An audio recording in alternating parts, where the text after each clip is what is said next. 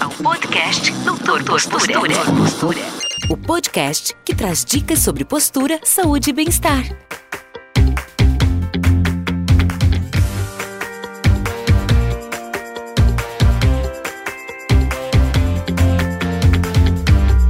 A fascite plantar talvez seja uma das, das patologias, né, um dos problemas que mais afetam o pé. Hoje talvez a pessoa que esteja assistindo, esteja escutando nosso vídeo, já deve ter ouvido falar disso, tá?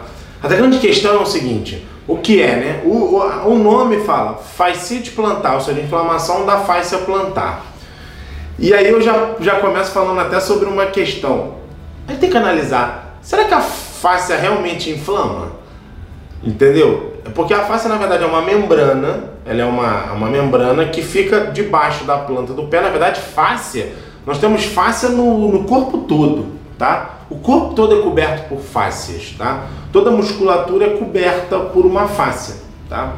Você que está assistindo, olhar a fáscia como, fazendo uma analogia bem popular, é, se você pegar o, o, uma carne, aquela pelinha que fica bem garradinha na carne, aquilo é uma fáscia, tá? Só que imagina isso no pé feito de uma forma muito maior, tá? Ou seja, ela é muito mais densa porque ela tem que ajudar a suportar um pouco mais de carga.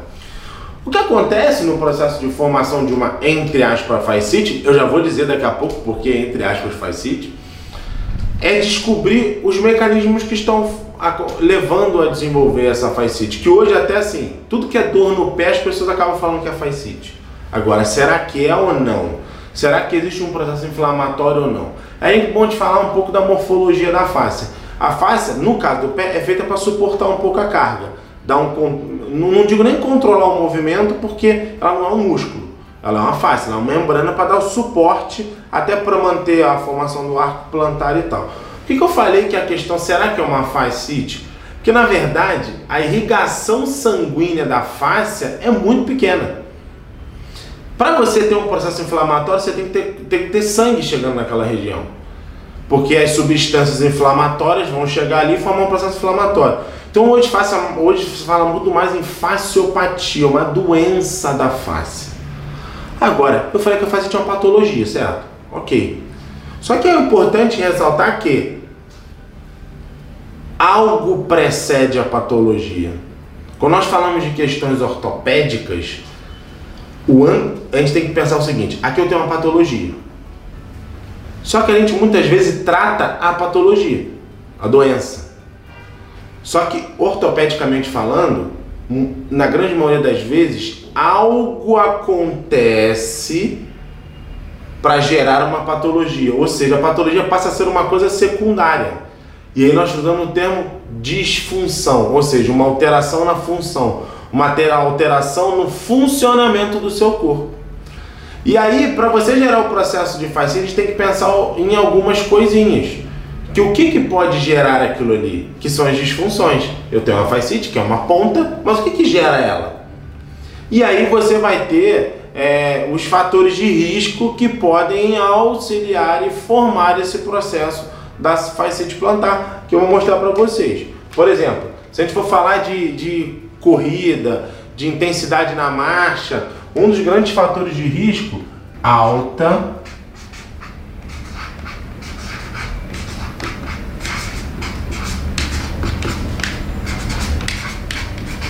alta frequência. Ou seja, se você tiver um processo de, de alta frequência, muita carga, caminhada muito intensa e, claro, associado a alguns calçados que não são adequados, como baixo índice de amortecimento, principalmente se você tiver com sobrepeso, isso pode auxiliar no processo. Alta frequência, muito impacto. Isso vale na corrida, isso como vale na caminhada. Outra coisa que a gente pode observar como fator de risco é o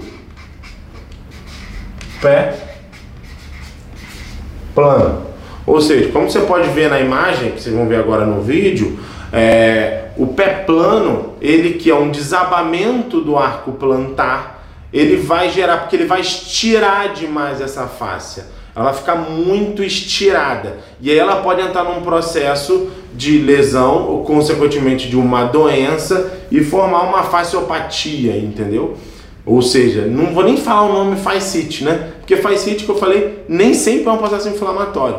Existem alguns casos de alguns clientes que a gente atende que às vezes a gente debela o, entre aspas, que seria um processo inflamatório, e às vezes o processo de dor persiste, porque a gente tem que associar outras coisas, entendeu? Associar outras terapêuticas que são importantes, tá? Associa, fazer um conjunto mix de, de terapêuticas para solucionar esse problema, tá? E algumas pessoas, a pessoa que está escutando o vídeo, pode ter acontecido. Às vezes trata paciente plantar, o processo de dor melhora, mas não vai embora. Por quê? Tem que descobrir o que está acontecendo. Essa sobrecarga é uma alteração no movimento, o movimento está ruim ou não, tá? Outro caso é, além do pé plano, que é o desabamento do ar, nós temos o pé cavo, que aí é justamente o contrário, é o aumento da curvatura. E aí o que acontece? Aí é por um processo de tensão muito grande na face. É como se fosse, entre aspas, um encurtamento dela. E aí ela vai entrar num processo, cada vez que você dá uma marcha, ela vai estirar e ela está encurtada. E aí ela pode entrar num processo de doença, um processo de disfunção e um, entre aspas, processo inflamatório.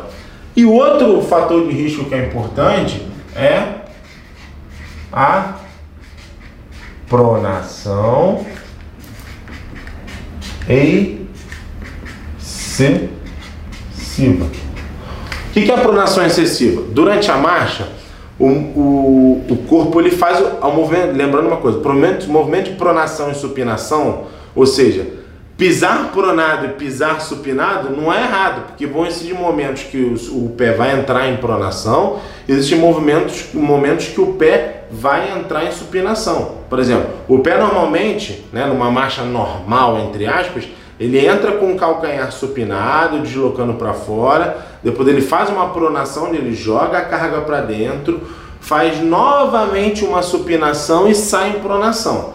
Quando uma pronação excessiva, é quando isso fica alterado, tipo, ele já entra em pronação e, e o tempo inteiro a marcha está jogando carga para dentro. Isso vai o quê? Estirar a face plantar dele. E aí pode gerar esse processo.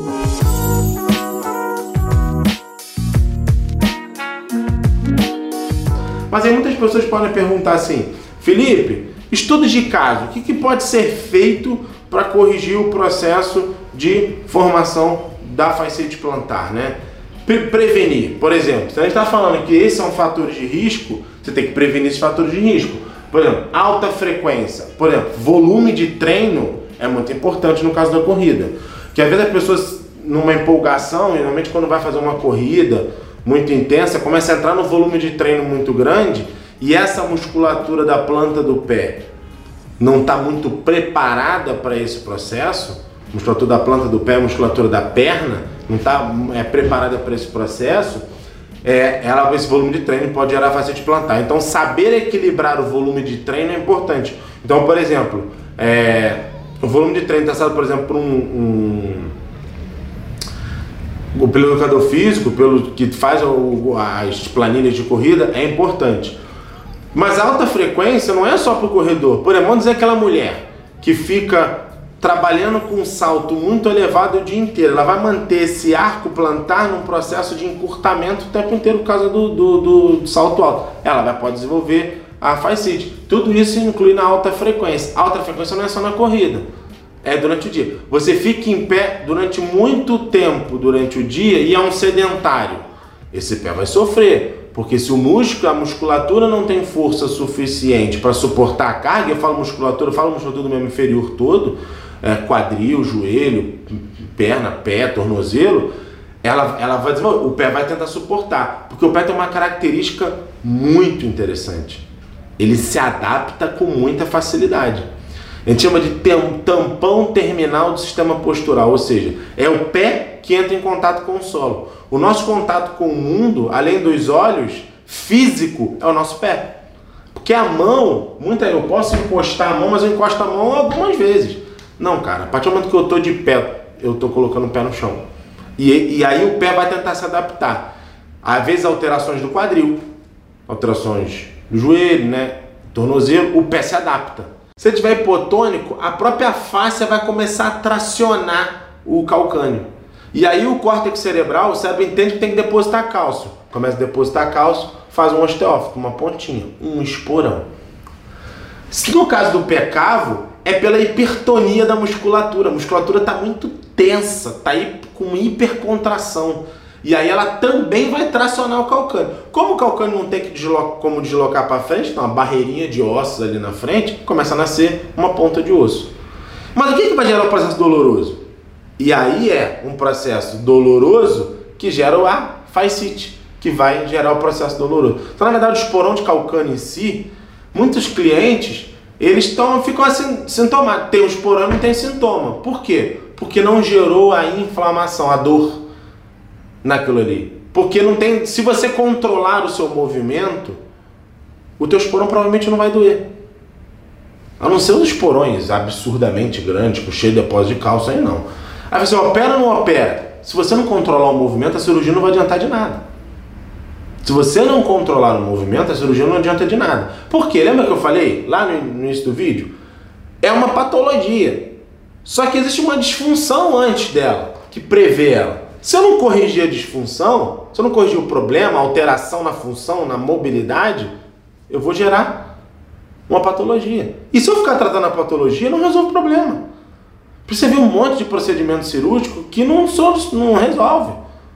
No PET fala, por exemplo, cirurgia de joanete, cirurgia de esporão de calcâneo. Pô, eu fiz e voltou. Muitos de vocês, alguém que está escutando o vídeo, pode te alguma história. Eu fiz uma cirurgia de joanete e voltou. Eu fiz uma cirurgia de esporão de calcâneo e voltou. A cirurgia está errada? Não é. Talvez ela é feita no momento errado. Cirurgia é ponta, é lá no final. Se você não tem jeito, você vai precisar. Mas adianto, se não tiver controle de movimento, não, ela a probabilidade dela não dar certo é enorme.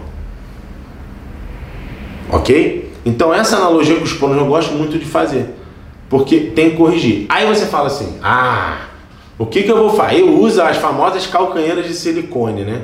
Por que calcanheira de silicone não surte resultado? Muitos de vocês aí que estão escutando já deve se já tiveram na Facite um esporão de calcânio, já utilizaram uma podem ou não ter utilizado na calcanheira de silicone, mas muitos, alguém aí já ouviu, já usou. E não deu certo. Alivia um pouquinho a dor, mas não melhora o problema. Por quê? Porque o silicone é instável demais. Lembra que eu falei? Se eu tenho controle de movimento, eu preciso controlar, com que o meu movimento fique mais bem controlado, mais correto, né? Correto entre aspas, né? O correto, na verdade, não existe. Correto para você, melhor para você. Se é, se é, apesar de amortecer, e o silicone amortece bem, mas ele não controla o movimento, continua instável. Na verdade, a musculatura vai ter que contrair mais para tentar controlar. E nesse processo de contração exacerbada, eu posso aumentar a formação do esporão. Então, na verdade, a calcanha de silicone, a longo prazo, ela pode piorar o esporão de calcânio. Então é importante não utilizar. E aí, como eu falei, eu já falei sobre os estudos, né, que falam sobre isso, sobre os guidelines e tal, que falam muito bem sobre o uso de palmilhas e tal. E é bom fazer uma analogia o seguinte, existem outras coisas que podem ser geradas também na na, no processo da, da fascite, ela ser confundida com algumas outras coisas, algumas outras patologias. Por exemplo, nós temos o estresse tibial medial, a famosa canelite. Tá? Que acontece a canelite? É uma dor, normalmente na região medial do tornozelo. Vocês podem olhar na imagem aí, que está mostrando a localização desse ponto doloroso. E às vezes fica com um pouco de edema, sente dor e tal. E onde que isso vai estar associado? Isso vai estar associado também a um de pronação excessiva, assim como na fascite plantar. E aí são déficits de três músculos. Tibial posterior, já ouviram falar, quando eu falei sobre fascite, sobre o flexor longo dos dedos, o flexor longo dos dedos e o flexor longo do hálux. Vocês vão olhar na imagem aí que músculos são esses, tá? É importante falar, o tibial posterior é o músculo que controla o movimento de pronação. É, ou seja, dá suporte para o arco. Então, quando ele está impotente, a tendência é fazer uma pronação excessiva, né? Olha cá. Principalmente do retropé. O retropé cair para dentro. E aí você começa a estressar, dá uma inf... aí é um processo inflamatório mesmo daquela região, porque às vezes tem edema, tem vermelhidão, tem calor, tem dor. São os quatro sinais inflamatórios, né? E aí você precisa dar de novo controle de movimento. E aí e as cunhas vão ser importantes nesse processo para controlar esse movimento de pronação. tá? Se tiver uma pronação que prolonga mais, aí o controle do arco pode ser um pouco maior, ok? Então o estresse do tibial medial, que é a famosa canelite, também pode estar associado a esse processo. E outra patologia que acontece comumente também é a tendinite do calcâneo, a famosa tendinite do tendão de Aquiles, né? Por quê? Porque também por alterações do movimento, acontece muito é, também por sobrecarga mecânica nessa região, por uma hipertonia dessa cadeia posterior, ou seja, a musculatura da de trás da perna fica hipertônica. Você pode olhar na imagem aí o que, que é né, o ponto de dor do tendão no calcâneo. E a gente vai precisar, de novo, controle de movimento.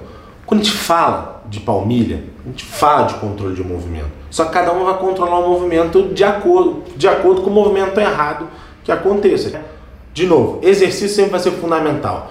Falou palmilha, falei exercício. Na hora que eu falar palmilha aqui, tem necessidade de exercício, tá? Quê? Vou usar até um exemplo. De novo, lembra do, do artigo sobre o controle de, de palmilha associada a movimento?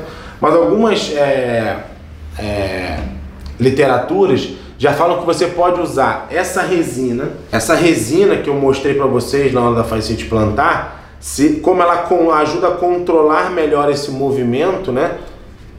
Uma modelagem maior do arco pode controlar melhor esse movimento, pode diminuir a sobrecarga na parte posterior, ou seja, na tendinopatia, na tendinite do, do tendinopatia, tá? Quando a gente fala a palavra tendinite é muito complicado, porque de novo, tendão tem baixo aporte sanguíneo. Então é difícil uma estrutura que tem baixo aporte sanguíneo ter muito processo inflamatório. Então terminologia hoje mais utilizada é tendinopatia, tá? Uma doença do tendão. Mas aí de novo, o que que forma essa doença? Aí você vai lá atrás para observar é, as disfunções que estão acontecendo. E aí você pode usar, por exemplo, numa palmilha para tendinopatia, a gente pode utilizar estruturas como, por exemplo, um estabilizador de calcânio. O que é o estabilizador de calcânio? O próprio nome está dizendo, ele estabiliza o movimento do calcânio, estabiliza o movimento do retropé. Então, se esse movimento estiver muito oscilatório, por exemplo, o exame de baropodometria e de estabilometria auxiliam muito nesse processo, principalmente o dinâmico, porque quando o cliente pisa né? Vocês podem olhar aí um exame, uma imagem que vocês estão vendo aí, o que, é um exame de baroponometria com uma oscilação excessiva do retropé. Olha aí, vocês estão vendo essa linhazinha mais escura, essa linhazinha mais vermelha, como ela está oscilando muito. Quando ela oscila muito, é sinal que quando você pisa, o, o retropé faz movimentos acessórios exacerbados. E isso é uma coisa que não é positiva. E aí você tem que controlar o movimento. E aí o estabilizador de calcânio é muito efetivo para isso. Tá? Porque na verdade ele vai entrar aqui atrás, ó, no calcanhar. Ele entra nessa região aqui para controlar esse movimento. E aí você tem diversos materiais. Você tem esse aqui que é o PU. Você pode fazer ele de um material que é mais soft, ou seja, um material um pouco mais macio para ter uma maior capacidade de amortecimento, para quem tem uma dor muito aguda. Por exemplo, esse aqui é um material soft, que é um material um pouco mais macio, para quem tem dor mais aguda, ou seja, dor mais intensa, né? E a gente pode usar um outro material, fazer um horseshoe. Horseshoe, o próprio nome diz, né? Sapato de cavalo. Nome, ferradura, né? É porque ninguém chamar uma peça de palmeira chamar de ferradura, né? Mas ela, na verdade, já tem uma forma disso. Que, na verdade, quando você usa no cavalo, na verdade não é controle de movimento, para não gastar o casco, pelo amor de Deus. É só uma analogia que nós estamos fazendo. E gente tem um outro material, para fazer um horseshoe, a gente pode fazer de poron. Poron é um material que tem bastante absorção de impacto, tá? Aí, como eu estava falando para vocês, é, esse é um material, que é um poron. Isso aqui é um material que tem maior, Thiago, a maior quantidade de absorção do mundo. Isso aqui é um material feito americano, a gente importa ele, não é de importa não, então é a empresa que importa, a gente compra deles tá? Ele é um material muito bom, porque é a maior absorção de impacto tem no mercado, tá? Então você observa que ele não chega a ser tão alto quanto os outros. Por quê? Aí é já quando eu quero fazer mais amortecimento e menos estabilização. Tanto que eu não posso chamar isso aqui de estabilizador de calcânio. Até estabiliza, mas não de forma mais intensa, quando eu quero amortecer mais. Tá? Então isso é importante. São três coisas que três tipos de material que você pode usar no mesmo caso, só com pessoas diferentes. Então isso é muito importante dentro desse processo. Então tem diversas coisas que a gente pode utilizar dentro do processo de facete plantar. O que eu quero deixar para você, é, explicando para você, explicando para as pessoas que escutarem esse vídeo, é o seguinte: primeira coisa, é importante do processo de controle de movimento. Fazer exercício. Exercícios que ativem essa musculatura da planta do pé, exercícios que ativem essa musculatura tibial, fibular, controle melhor esse movimento, associado ao uso de palmilhas. É muito importante, tá? Em casos muito intensos, você pode usar recursos fisioterapêuticos importantes. Um recurso muito legal, por exemplo, é o laser. O laser é um recurso excelente. A grande questão é saber dosar o laser certo. A dose é muito importante. E aí o profissional fisioterapeuta vai poder saber fazer isso bem. A dosagem dele é fundamental. Alguém já pode ter tido a experiência de utilizar o laser e não ter tido resultado. Talvez porque a dose não tenha sido certa. É saber dosar. Mas o laser eu, é um equipamento que a gente usa muito aqui na Talos, tá? Para o processo de recuperação do nosso cliente. E também uma outra coisa que a gente pode estar falando em outro momento, explicando só os benefícios do uso do laser. Beleza?